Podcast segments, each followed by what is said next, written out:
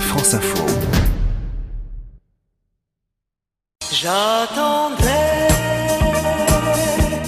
le jour et la nuit. J'attendrai toujours. Attente, incertitude, la fin de l'été est une période anxiogène pour de nombreux bacheliers. Ils ne sont pas tous encore fixés sur leur rentrée. Sur les 675 000 jeunes qui ont le bac en poche, environ 1 sur 7 attendait encore fin juillet une affectation pour septembre, CV ou encore lettre de motivation. Cette année, pour candidater, les élèves ont dû fournir un dossier assez épais. C'est une première pour la plateforme d'orientation. Parcoursup a voulu responsabiliser les jeunes. J'ai la phobie administrative. J'ai pas payé mes factures depuis l'an 2000. Et il valait mieux être rigoureux, projet, bulletin de notes, appréciation des enseignants.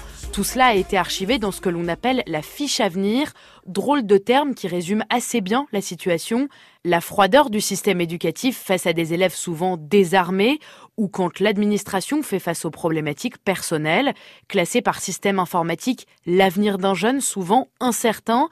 Pour de nombreux candidats, il a fallu lister ses vœux parfois un peu au hasard, entre 7 et 8 choix en moyenne, et derrière l'ordinateur, bien souvent, des parents impuissants avec un objectif, rassurer leurs enfants.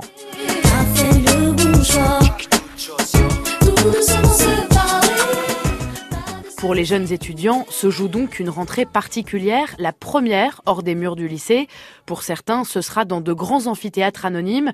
Bien souvent, la fac est inadaptée à certains profils. 30% des inscrits en licence quittent l'université dès la première année. C'est contre ce fléau qu'a voulu lutter Parcoursup. Objectif, désengorger les facultés en sélectionnant à l'entrée. Alors si le système d'orientation est loin d'être parfait, la réorientation a le vent en poupe. Près de 6 jeunes sur 10 savent qu'ils changeront de métier plusieurs fois dans leur vie.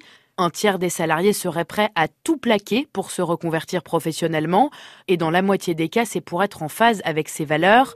50 ans après mai 68, si le taux de réussite au bac est encore en hausse cette année, l'incertitude sur l'avenir professionnel bat aussi des records.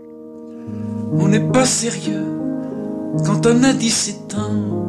Un beau soir, foin d'époque et de la limonade, des cafés tapageurs aux bustes éclatants. Va sous les tilleuls vers de la promenade. Les tilleuls sentent bon dans les bons soirs de juin. L'air est parfois si doux qu'on ferme la paupière. Le vent chargé de bruit, la ville n'est pas loin,